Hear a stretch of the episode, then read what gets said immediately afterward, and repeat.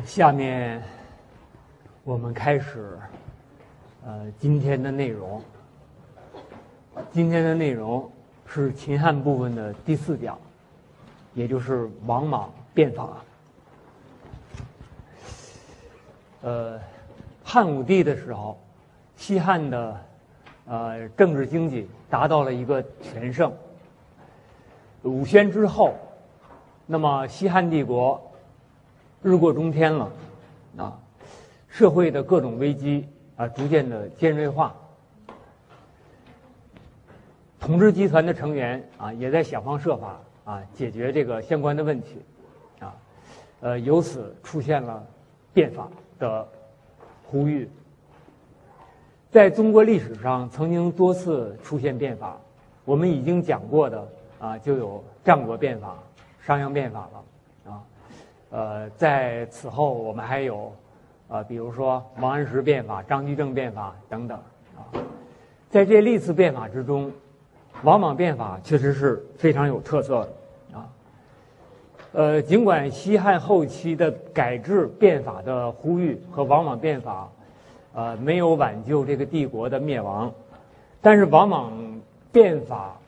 这个它的特色，啊，他的主张，在历次变法中独具一格，啊，呃，中国王朝那灭亡的，呃，在历史上并不罕见，但是以王莽变法这样一个事件来灭亡的，呃，却似乎只有这么一次，啊，呃，这是非常有特色的，啊，那么在今天呢？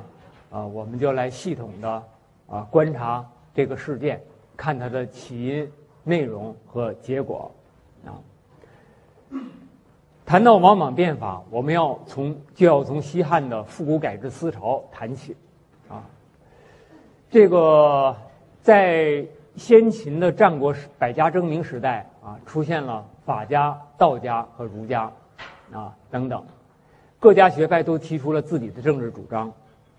但是法家的思想啊，是最早得到统治者的采纳的啊。呃，像儒家和道家啊，那么他们作为一种呃民间学者的呃政治哲学思想啊，它是在呃在文化领域中啊这个起着很大作用啊，但对政治生活影响不大啊。呃，秦帝国我们可以说是以法家思想为指导的。但是在汉初的休养生息政策，我们看到道家的思想，啊，黄老之术，无为而治，啊，治道贵清净而民自定，啊，那么这样的一些观念，啊，一度主导了这个汉初君臣的心理。汉武帝的时候，啊，又出现了罢黜百家，啊，独尊儒术的事件，这是上一次我们所讲到的，啊，呃，法道儒这样一个变迁的段落，啊，非常清晰啊。呃，最后似乎是以儒家啊占据主导啊而告终的，但这只是在意识形态层面上是如此。呃，如果把政治层面综合起来全面观察的话，情况就不一样了啊。因为我们也谈到汉武帝用酷吏是吧？呃，重法治，而在我们学习到现在这个阶段啊，我想大家都已经啊有了一个印象，就是呃儒家主张礼智。主张王道，在政治上是主张贤人政治、君子治国啊。具体的说，就是由士人、由儒生来治国。法家主霸道，主法治，体体现在治国者的选择上，就是用刀笔吏、用文法吏来治国啊。啊，至于道家呢，主张无为而治，他们在政治上主张用那种重厚长者啊，这个呃不同的理论在治国人选上啊。他们都有啊不同的看法。那么汉武帝重用酷吏啊，这个重视法治啊，呃，这使很多学者产生了这样一个印象，就是汉武帝的政策啊，实际是儒表法理啊，表面上儒，实质上是法，或者叫外儒内法啊。当然，用“儒表法理”或者“外儒内法”这样的词来概括，还是一种比较传统的，利用传统政治术语吧，做一个表述，啊，但是它也在某种意义上啊，能够揭示汉武帝啊政治形态的特征啊。因为在当时的人或者在后人来看，汉武帝这种政治形态啊，如上一讲所示啊，是这个呃，其所异于秦始皇者无几，是其亡秦之际，确实和秦始皇又有很多相近的地方啊。这个汉武帝的得失啊，我们就不再重复了啊，我们只是强调汉武帝之所为啊，呃，如果用传统政治术语来表述的话。啊，具有儒法兼宗啊，一儒一法或者外儒内法的特征，而这也正是汉帝国的政治特色啊。在这里，我们用用汉宣帝的一句话来表述呢，就是“霸王道杂之”，因为汉宣帝他在这一点上和汉武帝非常相似啊。一方面，儒学知识啊得到重用；另一方面呢，那些法理知识啊、治国之才啊，在政治上呢啊也是。啊，为其所重，啊，为此，汉宣帝和他的儿子汉元帝之间还曾经出现了矛盾和分歧，啊，那么下面我们通过这个历史的细节来观察这样一个问题，啊，呃，汉元帝做太子的时候柔仁好儒，他看到他父亲所用多文法力以刑名绳下，啊，于是就表示了不满，那么我们看到父子之间呢，啊，已经出现了呃政治路线的分歧，啊。呃，用文法力以刑名绳下，这恰好就是法治的特征，啊。那么汉元帝呢，利用一次休闲的机会，就对他父亲说：“陛下，您持行太深，一用儒生。”啊，没想到他的父亲马上就变了脸色，他说：“汉家自有制度，本以霸王道杂之。”啊，我请大家给这两句话以足够的重视，就是汉家自有制度，本以霸王道杂之。杂就是兼收并用的意思啊，既用王道又用霸道的意思啊。他怎么能奈何存任德教用周正乎？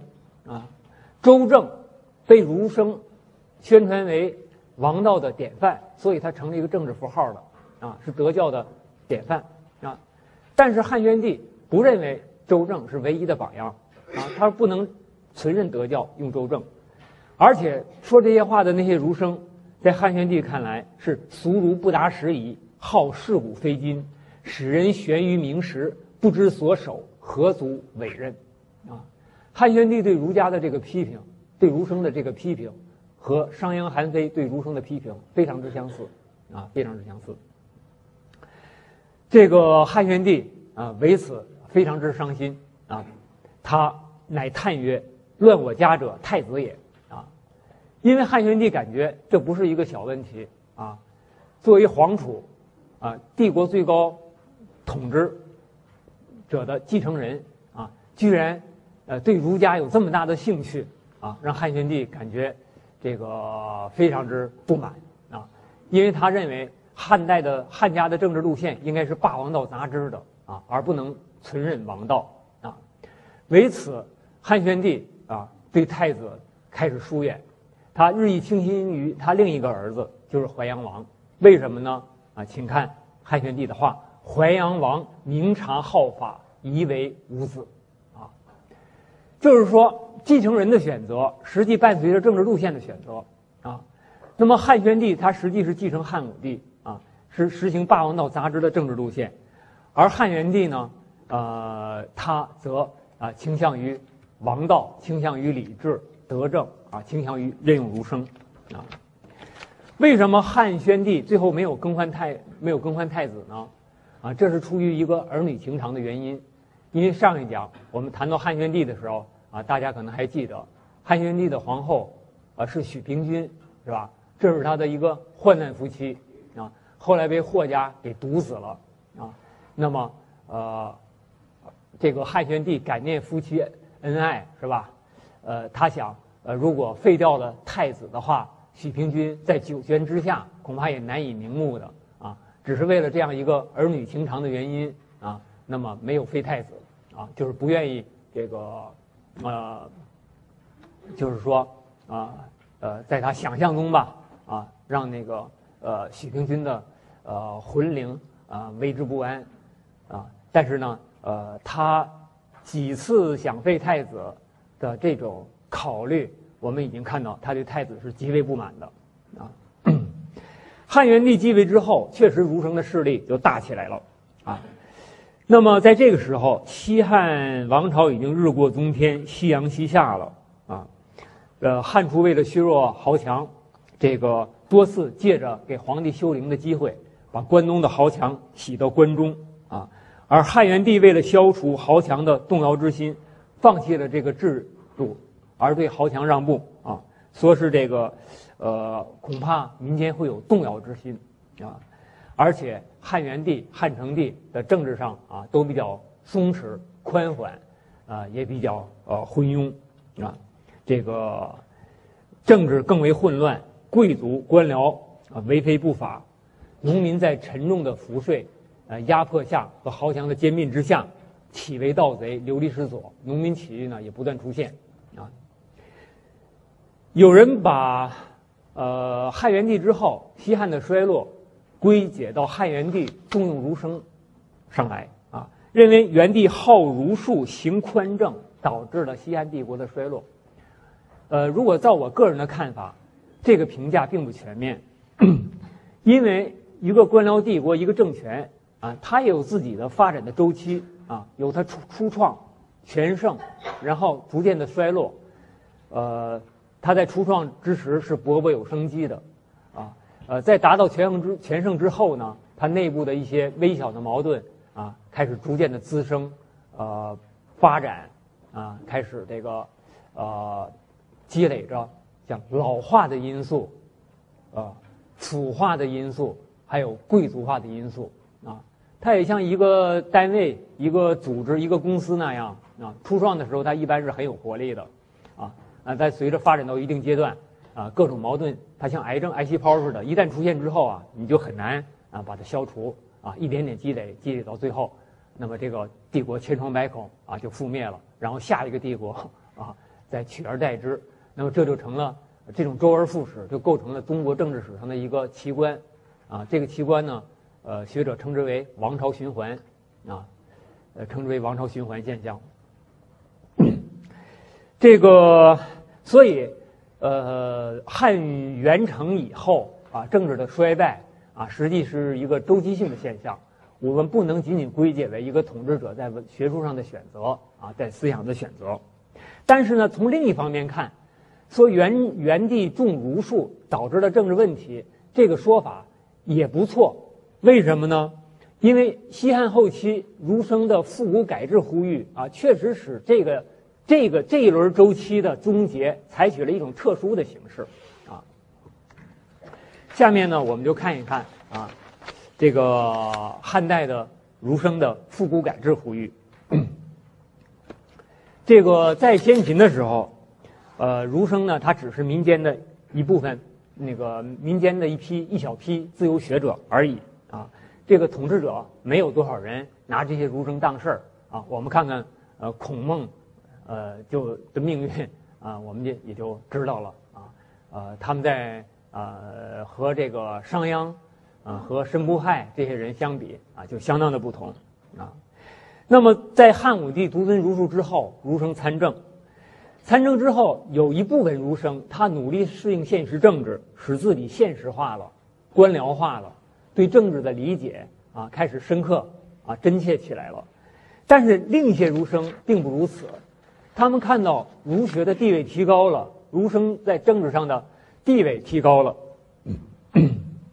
他们就以为充分贯彻我们儒家礼乐理想、政治理想的机会来到了。啊，儒家主张复复古，那么我们恢复古代礼乐的良机啊，也也已经到来。于是呢，他们掀起了一个奉天伐古的思潮。啊，呃，那么西汉前期有一个儒学大师叫董仲舒。啊，他在帝国的初年啊，治公羊学，提出了一系列的政治理论，呃，那么对两汉四百年的政治思想有着巨大的影响。他的思想就集中的体现了这种啊奉天伐古的倾向啊。他说，春秋之道就是奉天而伐古的啊。什么是奉天呢？呃，奉天首先是一种天人感应之说啊，就是说，在孔子那里，天。还不完全是一个有主宰、有意志的天啊，呃，我们讨论过这个问题，啊，就是孔子的宗教观，天道观啊，天是在有意志和无意志之间啊。但是汉儒就不一样了，在他们的观念中，天是一个明确的、有鲜明意志的一个至高的主宰啊，他紧紧地盯着人间的统治者啊。如果你统治的好，他就会用福瑞来表彰你；如果你统治的不好，犯下了过错，他就会用灾异来惩罚你。警告你和惩罚你啊，这就是天人感应或者说灾异福瑞说啊。呃，此外还有五德说啊，五德说就是各王朝都以土、水、火、金、木来往复循环，每个王朝在五行中都得其一德，历史以五为周期而循环啊。那么这是一种神秘主义的循环论的历史观。我们说儒家、道家是历史退化论。法家是历史进化论，那么这又是一种历史循环论啊，是一种循环论的说法。除了五德之外，还有三统说，呃，说各王朝呢依照黑统、白统、赤统来往复循环啊。比如说夏朝是黑统，那么商朝就是白统，周就是赤统，那么下一个继承呃周的呢又应该是黑统了啊。那么这个呃是用三种颜色呃来代表三种统。啊，也是一种神秘主义的东西。三统说呢，呃，五德说先起，那么三统说在后。三统说可能是继承了五德说其中的五分之三而来的啊。呃，其中的每一统、每一德都伴随着一大套理智啊，理一大一大套复杂的理智。这个三统说和历法的关系还特别密切，因为夏商周三朝他们每年的正月就以哪一个月为岁首。啊，是以十一月还是十二月还是正月是不一样的，那么也依着三三统啊而发生变化啊。此外还有一大堆礼制都因三统而变。谶萎缩在西汉中期啊开始甚嚣尘上了啊。什么是谶呢？谶就是神秘的预言啊。比如说秦的时候，据说有一句谶言啊，谶言就是亡秦者胡也。秦始皇以为这胡就是匈奴，于是啊让蒙恬率兵三十万。啊，打击匈奴，取得了重大的胜利，呃，没想到这胡是胡亥，啊，呃，秦帝国二世而亡了，啊，这个，啊，呃，据说这个这句“亡秦者胡也”就应验了。所谓谶呢，呃，就是说应验了的预言，啊，叫谶是吧？我们说一言成谶，啊，就是必须没有应验的就不叫谶，谶就是意思就是它必然的应应验。那么西汉中期呢，这些神秘的谶言。啊，就开始啊兴起了。它往往和三通五德有关系，就是说一个新统新德啊将要代之而起，啊，什么是伪书呢？儒家的经典叫经书，经伪是相对的啊。伪书呢是用神秘方式来解经的书，就叫伪书啊，其中有大量神秘主义的内容啊。这是奉天啊，就是说我通过我呃。这些变化，我们看到汉代的儒学已经出现了一个重大的变化。什么变化呢？神道化了，神秘主义化了啊！汉代的儒学大大的神道化了，和先秦孔孟已经大不一样了啊。第二就是法古啊，这个儒生认为黄金时代啊是在尧舜禹夏商周那些圣王统治之时，尤其是周代的制度才是最最完美的。秦为什么二世而亡呢？因为他的制度不好。假如我们实行了古制，啊，那么秦所造成的那些问题就会迎刃而解。那么我把它称为一种制度浪漫主义思想，啊，叫制度浪漫主义。只要实行了古制，就天下太平。秦朝的灭亡就是因为制度不好，啊，我们把它改成啊，当然这个话你也不能说有问题，啊，不是从人治上，而是从制度上找原因，似乎是很深刻的。可是呢，儒家他对这个制度的理解。呃，又是一种浪漫主义的，为什么呢？他说周代的制度是最好的，你恢复周代的礼乐，啊，那么天下就太平了。比如说交祀应该用周制，雅乐应该用周制，服色啊应该那个呃遵照古礼，官名、井田、货币、立法、明堂等一系列的制度都要按照古制，啊。那么这样的一些呼吁从汉改制呼吁从汉初就开始了。董仲舒和施丹啊，汉初的董仲舒和西汉中后期的施丹都曾建议呃献田，呃，因为西汉后期最主要的矛盾是什么呢？是土地兼并和良民沦为奴婢的问题，啊，就是土地和奴婢兼并和奴婢这是两个重大问题。那么董仲和施丹他们就向往井田制，因为周代实行的井田制一夫百亩就不会有兼并啊。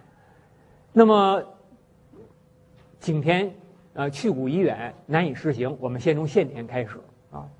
呃，再比如要改货币，我们有一个叫施丹的，这个当时有人建议要呃提出这样的看法，他说为什么我们呃汉现在的国家经济紧张呢？财政状况不好。是由于我们没有用古制啊，我们用的是秦制，啊，我们的货币是那种圆钱方孔的圆钱，这是秦制，是吧？我们要用周的货币，那老百姓马上就富裕起来，我们国家财政马上就会好好转，啊，应该用那周代的货币是什么呢？是龟贝，啊，就贝壳和乌龟壳。那么大家相信啊会有这样的事情吗？那可是汉儒他一本正经，他很相信这样一点。这个施丹呢，最初不赞成这个改货币。就是把货币改为龟贝这种主张啊，后来他忘了自己反对过了啊，在朝廷上又改口赞成了，啊，就是赞成这种改行龟贝的主张啊，所以宋人啊，呃，有诗，呃，叫这个“施丹老去多忘事，知武少来不如人”，啊，烛之武退金师的故事大家知道吧？啊，哎，这这这个对对的挺巧的啊。呃，还有西汉后期，呃，政治出现了一系列的问题。有人认为也是制度不好，啊，按照那个周礼，应该实行三公制度。可是现在我们汉朝实行什么制度呢？丞相、太尉、御史大夫，这都不是周代的官职，都是秦官啊。所以何武就建议实行周代的三公制。还有《禹贡》或者《周礼》这部古书中呢，都记载了古代有周牧。那我们汉代没有周牧，现在是十三部刺史，啊，呃，这个刺史也应该改成周牧啊，以合于古制啊。所以我们看到啊，这个呃汉汉代的这个呃儒生这种重视制度的这种思想非常浓厚，而且是一种浪漫主义式的啊，有一种乌托邦式的，是吧？啊，他盲目的呃相信把周代的制度拿到现实中来。按照经典著作上的记载啊，指导我们呃汉代的政治实践啊，就能获得成功啊，这就是奉天和法古啊。这个汉代它还是一个鬼神迷信之世界啊。那么这些奉天法古的思想，它逐渐呢，哎，真的在政治上就造成了若干风波啊。比如在还在汉昭帝的时候，有一个呃有一个孙弘就在这儿站出来宣称。说汉家是尧的后代，呃，现在呢应该改朝换代了，有传国之运，汉朝皇帝应该找一找天下，呃，那个贤人在哪儿呢？把他请出来啊，把皇帝的位置让给他。如果在明清的时候有人敢这么说啊，那抓起来，呃，这砍砍头，这个是凌迟啊，都不在话下。哎，在这个时候，居然有人在政治上就敢敢说这种话，那么由此我们也看到。三通五德说呀，是一把双刃剑，对吧？它既可以论证帝国统治者受命的合法啊，我是上应天道啊，比如我是金德或者是木德或者是水德，我上应天道，我应该统治这个世界。但是呢，假如几十年以后有人站出来，他说你你到头了，现在该我来了，是吧？因为三通五德说它意味着什么呢？意味着统治者呀跟老天爷签的是一个固定期限的劳动合同，是吧？到时候你就得走人，还有别人在那儿等着呢，啊，比如我们在看汉成帝的时候，有个甘忠可大诏天官历，包圆太平明十二卷啊，大家看着在开始闹鬼了是吧？西汉中期就开始这样了。汉家逢天地之大宗，当更受命于天，要更受命了，啊，下一统下一德要起来了啊。当然，汉朝的统治者他怎么可能为这为这些这个方士之言啊？其实在这个时候已经成了儒生之言了。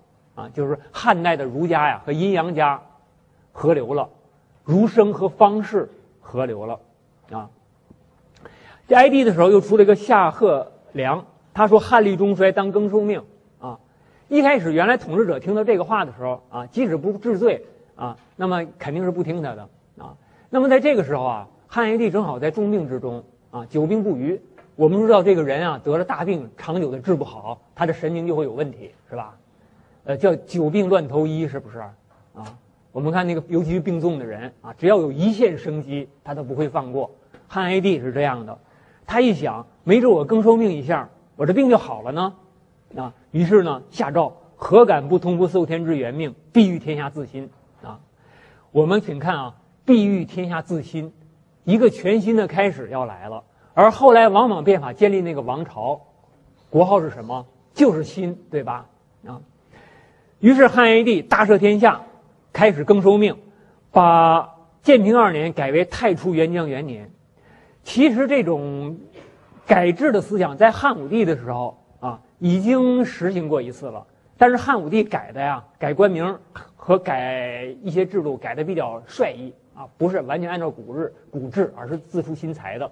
但是呢，年号也曾经改为太初，太初就是一个全新的开始的意思，是吧？啊，元江的意思也差不多啊，就是一个呃呃一个 great beginning 的意思。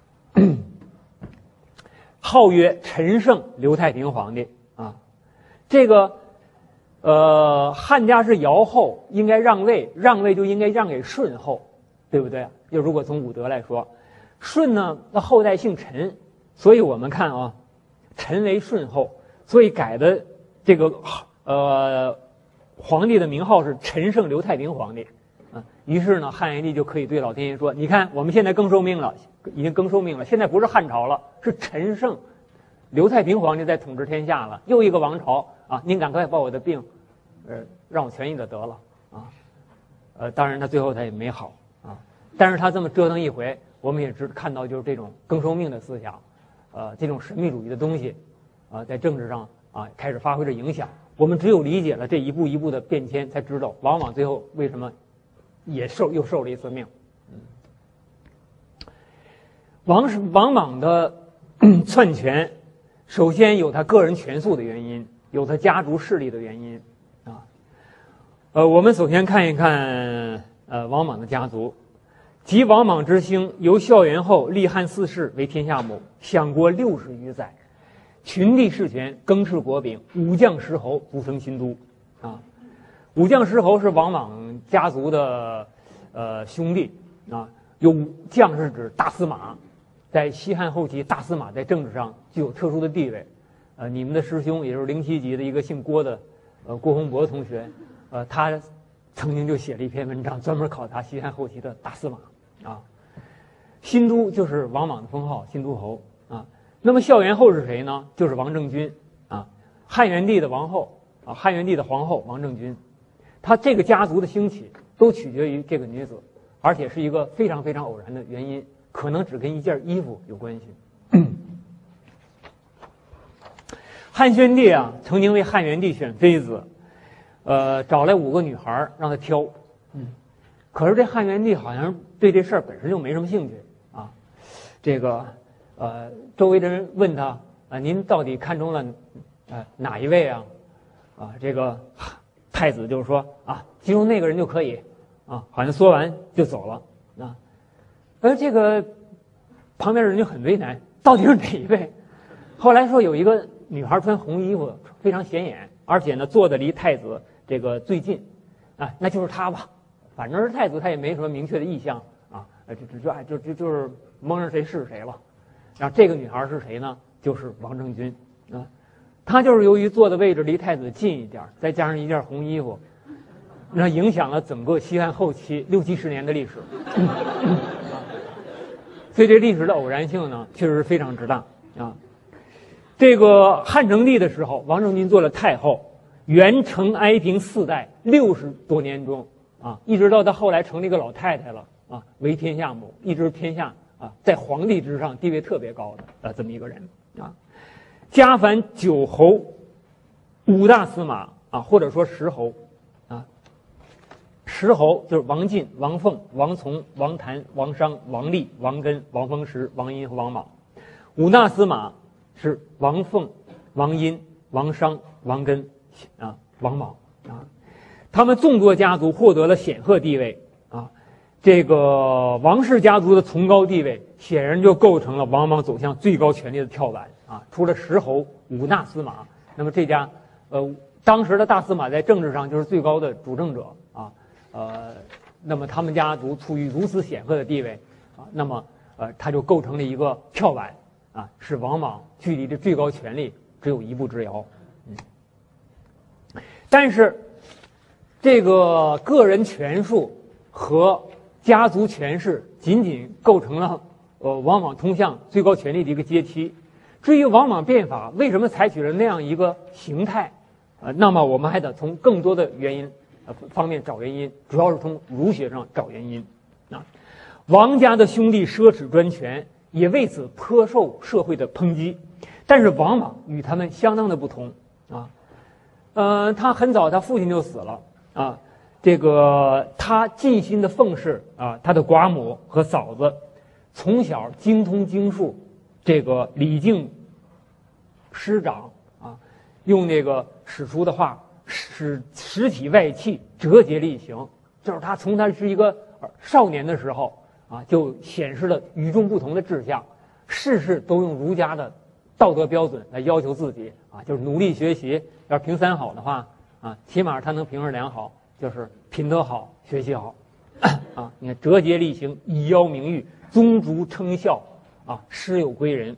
嗯，这个。三十八岁做大司马辅政，也赢得了那通通过他的勤政、廉洁、勤俭啊，赢得了社会的普遍称赞啊。这个及其居位辅政，尘埃之际，勤劳国家，直道而行，洞见成数啊。呃，比如说他在简谱上，这位大司马的夫人啊，穿布衣，而且衣不曳地啊。我们知道汉代的贵夫人讲究穿丝绸的衣服。而且衣服的下摆一定要拖在地上，汉画大家都看过很多吧，是吧？那么什么人衣不曳地呢？啊，就是那个仆人、老妈子什么的，他为了干活方便啊，就穿裙，裙是比较短的，是吧？而这位大王莽的妻子大司马夫人就是这样的，不必兮，不衣不曳地，见之者以为同使，问知其夫人，皆惊。到他家做客的人看着他夫人，都以为这是老妈子呢，没当事儿。后来一问，哎呦，这大司马夫人，吓一跳都，啊，他的儿子王霍曾经不法啊，杀了一个奴婢，这对于当时的贵族来说啊，恐怕也不是什么大事儿，犯了法花几个钱儿就了了。可是王莽他大义灭亲，你杀人，杀人者啊恒有罪，是吧？那么，呃，一命偿命，请你自杀啊。于是王莽居然逼他的儿子自杀。坐在当时那些骄奢淫逸、为非作歹的权贵里啊，确实是特立独行吧？啊，做大事者不拘小节，是吧？汉武帝为了呃帝国的命运杀妻，这个王莽啊为了国家的利益、法律的尊严杀子。哀帝死后，王莽与元后王政君选定了九岁的刘看啊做平帝，啊汉平帝九岁呃继位。啊，他是个病病孩子啊，一生病呢，就是嘴也轻，脸也轻，手也轻啊。选一个病孩子做最高统治者啊，特别方便。我要是王莽，我也这么干啊。啊，他没事他就治病去了啊，国家大事都归我管了。王莽开始铲除异己，扶植亲信，同时极力尊崇儒生，比如说为学者注设万区啊。呃，汉末的太学生呢，啊，大约有六七千人，王莽呢就实行扩招。一下子扩招到一万多人啊，这样呢，一大批儒生的利益啊，就得到了培养了一个支持他的一个呃学者的群体。驻设万区就是给太学呃修宿舍，在西汉宗前期呢，呃太学生没宿舍，自己到外面租房子去是吧？呃那个就比较花费比较大。现在国家给你们提供宿舍了啊，一万多个学生，一万间宿舍，一个人一个单间比北大条件还好呢。啊本来汉代是五经博士是吧？然后王莽呢，呃，六经设六经博士，每个经的博士都是五人，五六三十啊。那么就又有一大批学者提职称了，做博士了。呃，用我们今天的话就是提教授了。因为汉代是五经十四博士，呃，西汉后期大概有十二个吧，东汉初年是十四博士，现在一下有三十个博士了啊，有很多高级知识分子啊，一下做了帝国的首席科学家了啊，这地位 上升了啊，这个，而且民间的学者呢。呃，也往往也极力笼络。我们看啊，这个征天下通一艺，教授十一人以上啊，呃，征到首都来的啊，有有成百上千的人啊，网罗天下异能之士啊，由此王莽赢得了儒生的衷心支持。王莽赢得了儒生衷心支持的原因啊，不光是他给他们利益，而且还在于他奉行啊儒家的这个学说啊。呃，此外呢，王莽又开始争取民心啊，除了争取呃儒生的话，还争取民众之心。比如说，遇到灾荒，他就吃素，把自己的钱捐出来，把自己家的土地捐出来，免除老百姓的租税，呃，积极组织力量，呃，抗震，呃，抗抗灾减灾，呃，为老百姓治病，呃，让他们重建家园，啊，为他们提供住房，啊，提供农具，啊，我们看看史书，他做了很多事情，啊，所以这个像范文澜先生的《中国通史》，他说王莽他在这个时候做了很多很多好事，啊，这个，呃，如果。朝廷对他加爵赏赐，他就极力的推让，这样呢，往往就成了一个众望所归了啊。我们看看，每次他让封让赏啊，老百姓都会啊极力的以极大的热情为他争封争赏。事实利民以莽不受新野田而上书者，就封他新野之田他不要啊，显示他情操高尚啊，呃不恋富贵。那么老百姓呢不答应啊，是吧？前后四十八万七千五百七十二人上书为王莽赠封征赏啊！当时有封书使者啊，到各地去采风，了解民情啊。回来之后呢，说天下呀，这社会舆论都差不多啊，都在那歌颂王莽呢啊。结果呢，呃，向王朝送来歌谣，歌颂王莽的歌谣有三万余言。不过史书中还有个“诈”字啊，“诈为郡国造歌谣，送送功德啊。在这个时候，王莽几乎就成了众望所归了啊！由于西汉越来越陷入政治危机啊，那么人们就期盼着一个新盛的到来。那么三通五德思想啊，他又给人一个强烈的暗示：汉代已经快二百年了啊，社会问题又这么严重，确实是不是该更受命了啊？是不是有一位新的圣人将代之而起了？那么这个这个想法就越来越强烈的在人们心中浮现出来了啊。那么，呃，也就是说，西汉后期这种复古改制的思思潮，啊，成了这个，呃，王莽这个篡权，呃，称帝的一个这个助推器啊，你看，一个有力的助推器啊。白居易的这一首放言诗五首之一，可能大家也都挺熟悉的：“周公恐惧流言后，王莽。”天公未篡时，相使当年身便死，一生真伪，夫谁知？假如说王莽没算钱就死了，那他那段时间在他的前半生做了那么多好事儿，是吧？那么在西汉历史上啊，恐怕确实就是一个啊非常特别的人物了。王莽被视为当代的周公啊，王莽也自比周公啊，他被视为一个新圣啊，他也期待成为一个新圣啊。他这个处处模仿周公，啊，比如他指使啊少数民族彝人，这个自称是乐商氏，向王朝献了一只白野鸡啊，崇义献白野鸡，不献白雉。崇义呢，就是经过一重重的翻译啊，就是他语言啊太冷僻了啊，没人懂那种外语啊，他经过好几个人，一个翻译给一个，一个再翻译给另一个啊，才能那个听明白他的话，献了一只白野鸡。为什么要这样做呢？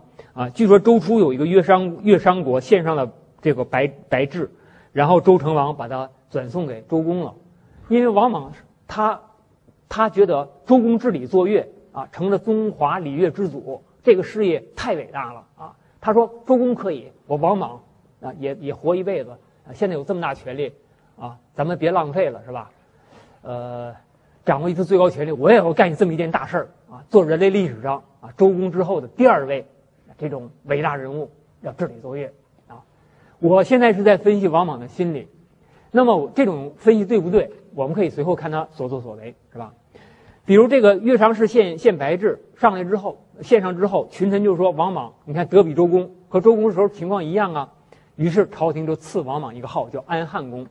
安汉公是和周公的之号相比的啊。这个。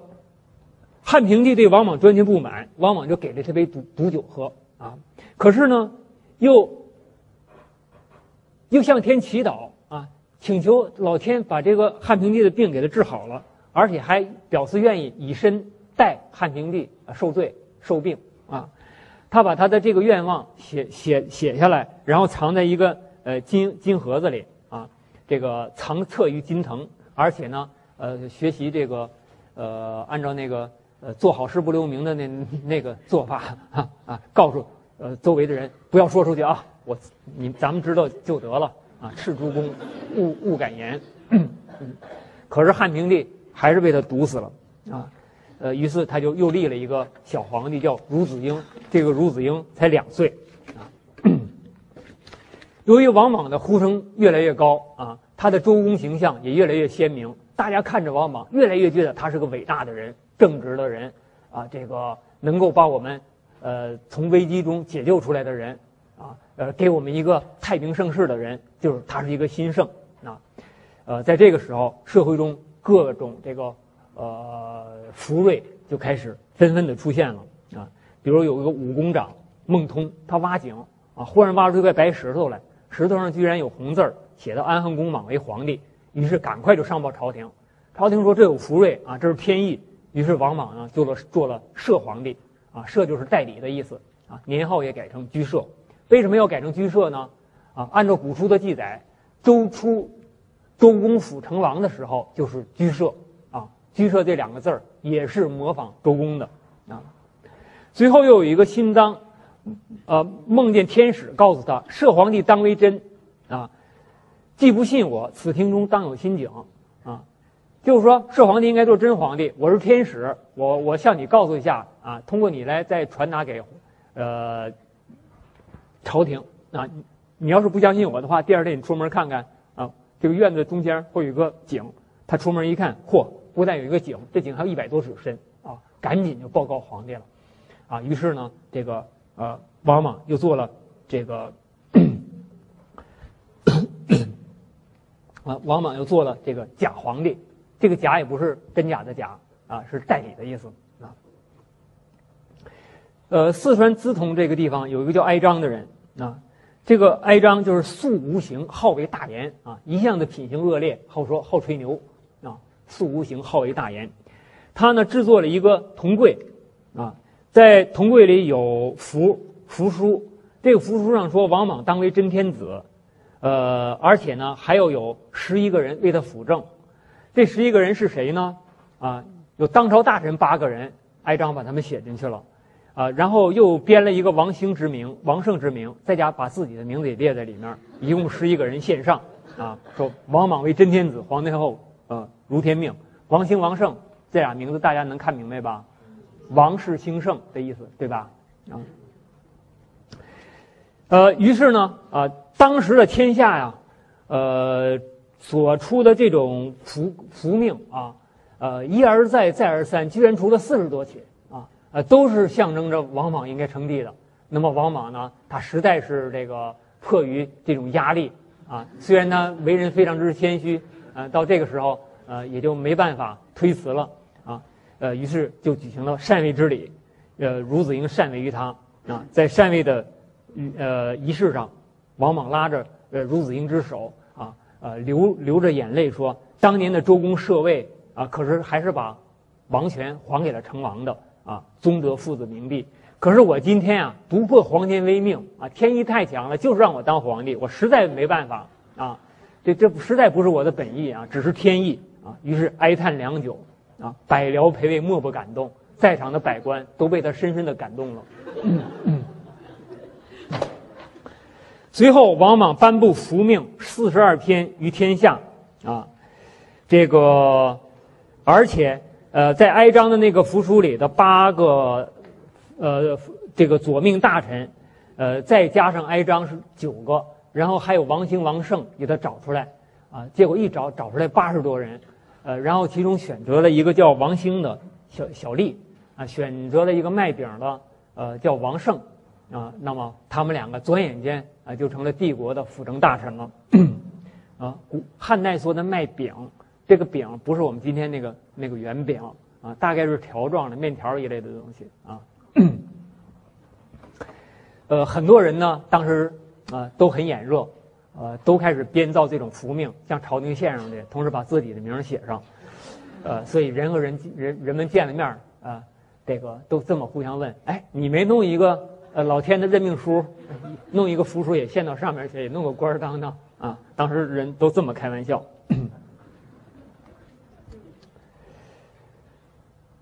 呃下面我们休息呃几分钟然后具体的来阐释王莽变法。